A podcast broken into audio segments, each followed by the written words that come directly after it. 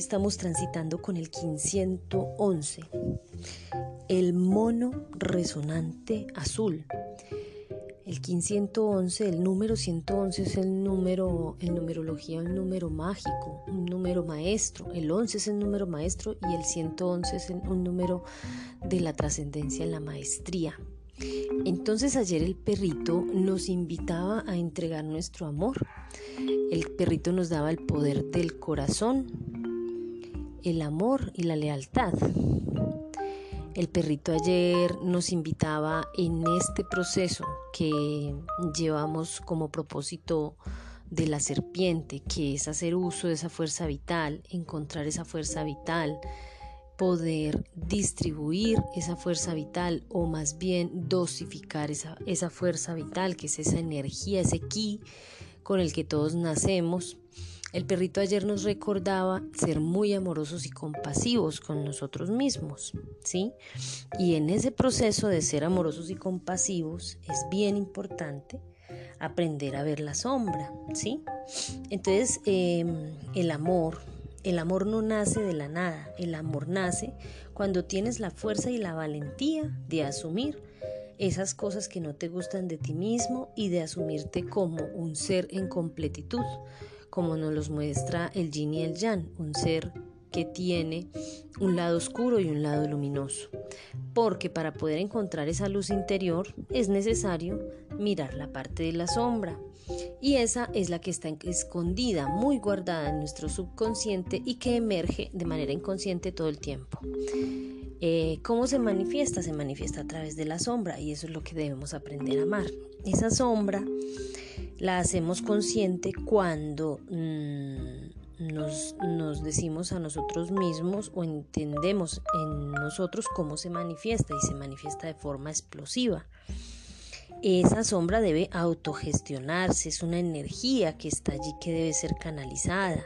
Esa energía de la sombra debe canalizarse y si lo logramos hacer, pues em, haremos una buena gestión de esa energía.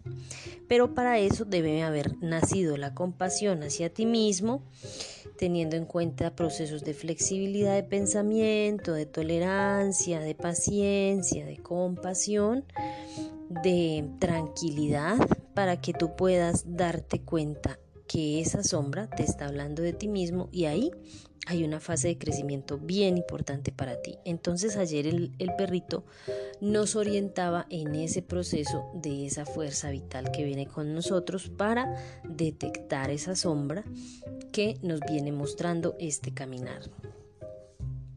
Entonces el mono hoy, el mono es el, tiene el poder del, del juego, el poder de la ilusión, el juego, la ilusión, y la magia. Entonces el mono, con estas cualidades y estas características, nos pide que después de haber sido muy amorosos con nosotros ayer, el día de hoy nos permitamos eh, reencontrarnos con ese niño interior.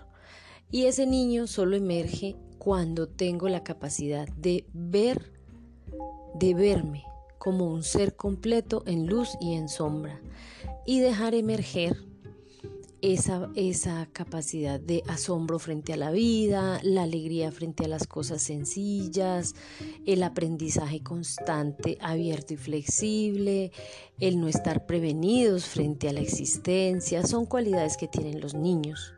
Y eso y ese niño interior, cuando entramos en nosotros y podemos ver ese niño, esa niña interior, abrazarla, darle la mano, hablarle desde la adulta que eres, le permites entender esos procesos de vida y saberse en compañía, porque nuestra niña y nuestro niño siguen ahí, solo que están pidiendo ser escuchados. ¿Y qué es lo que necesitamos escuchar?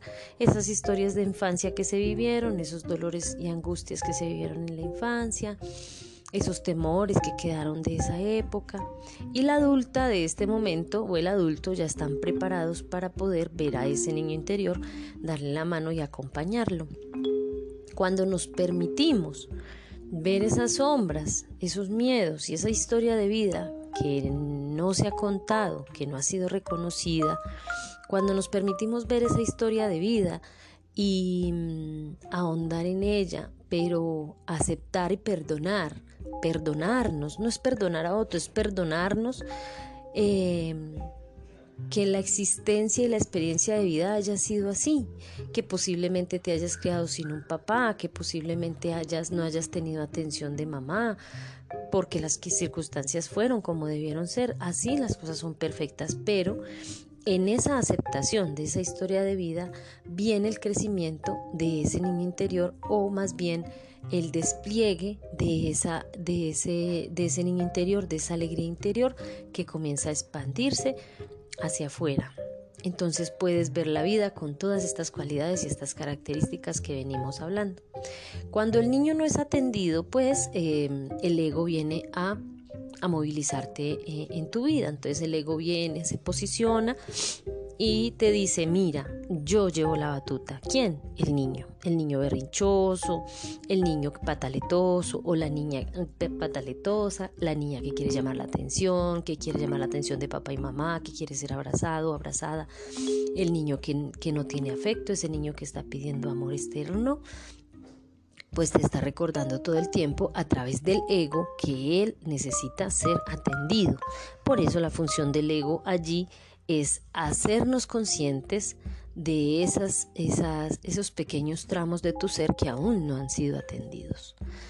Em, y en todas las situaciones se sale y se presenta. El ego debe ser aplacado. El ego debe ser primero reconocido para luego ser aplacado. El ego no se va a ir, pero el ego, pero podemos vivir esta existencia eh, sin darle tanto empoderamiento a ese ego. Y eso nos va, nos va a facilitar la vida con otros.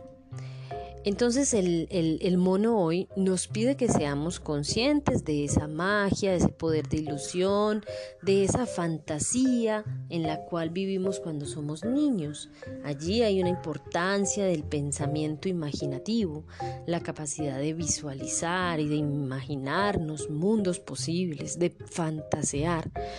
Esa cualidad que tiene el pensamiento es una función que nos ayuda a conectar con otros mundos dimensionales. Así no lo creamos, esas otras dimensiones eh, comienzan a ser real o aparecerse ante nuestros ojos cuando nos permitimos visionarnos, visionar, visualizarlas a través de imágenes, visualizar mundos posibles, vernos en narrativas fantasiosas y ficticias. Ese es esa es una cualidad de la mente que tenemos poco desarrollada y que en muchas ocasiones cuando la desarrollamos la desarrollamos de manera negativa y oscura porque nos imaginamos unos, unas narrativas em, dolorosas, nos creamos unas historias terribles donde nos imaginamos a nuestra pareja generando, poniéndonos los cachos, haciendo cosas... Em, que la mente lleva mucho más allá. Entonces ese es como un pequeño ejemplo para mostrar cómo esa imaginación,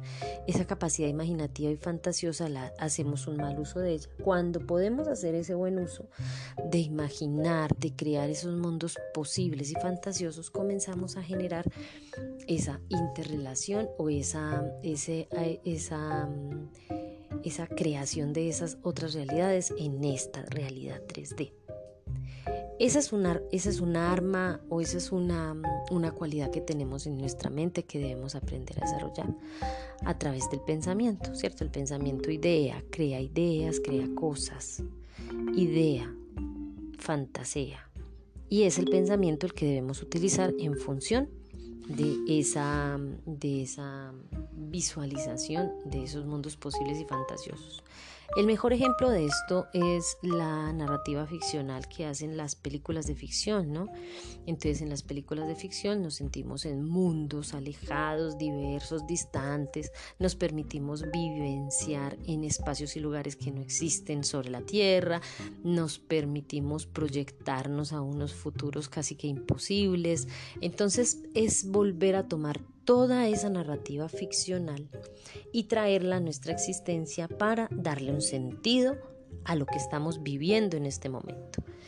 No es pasarnos a vivir en la ficción, no es pasarnos a vivir en mundos irreales, no, es traerlo a esta realidad para sentir cómo em, vamos eh, trayendo o acotando el camino o cercando, acercando el camino entre dimensiones para, para, para continuar con ese proceso de, ascensión. Esa es una manera como lo hacemos. Entonces el mono nos permite hoy esa ilusión, eh, crear esas irrealidades eh, a través de la magia, que es la magia creativa, que es diferente a la magia del mago, a la alquimia que hace el mago, ¿no? El mago ya, ya trabaja con elementos de esta realidad, con los elementales y los transforma. Esa es la magia que hace el mago. Pero el mago, la magia en el mono, lo que permite es em, crear desde el pensamiento esa ilusión, esa fantasía. Y así los niños van creando mundos irreales, ¿no? Pero esa es una manera de fantasear y de conocer también. Esa es una manera que los niños utilizan a través de su pensamiento imaginativo para, em, para, para darle sentido a la existencia también. Entonces un niño puede imaginar a través de un tapete que ese tapete es una gran barca, un gran barco que va navegando en el mar. El niño tiene la capacidad, esos son como pequeños ejemplos, el niño tiene como la capacidad también de, a través de un objeto muy sencillo, pegando dos o tres objetos, eh, generar una narrativa alrededor de ese objeto y crear una máquina del tiempo, por ejemplo. Entonces ellos son totalmente creativos, fantasiosos, no científicos en potencia. Entonces eso, ese pensamiento imaginativo es lo que nos lleva a ese otro mundo, ¿cierto? A ese otro mundo, a, a expandir nuestra imaginación a esos otros mundos o a esas otras realidades que queremos percibir. Y todo ello para hacer uso de nuestra fuerza vital, de nuestra fuerza de vida, de nuestro ki. Entonces, bueno, este, este, esta narrativa que les dejo hoy es como un sentir interno que ha venido elaborándose con el tiempo, pero que aún no, no se asienta del todo. Vamos a ver hasta dónde nos lleva esta narrativa en estos 13 días de la onda encantada que estamos transitando con el propósito de esa fuerza vital, de hacer ese uso de esa fuerza vital.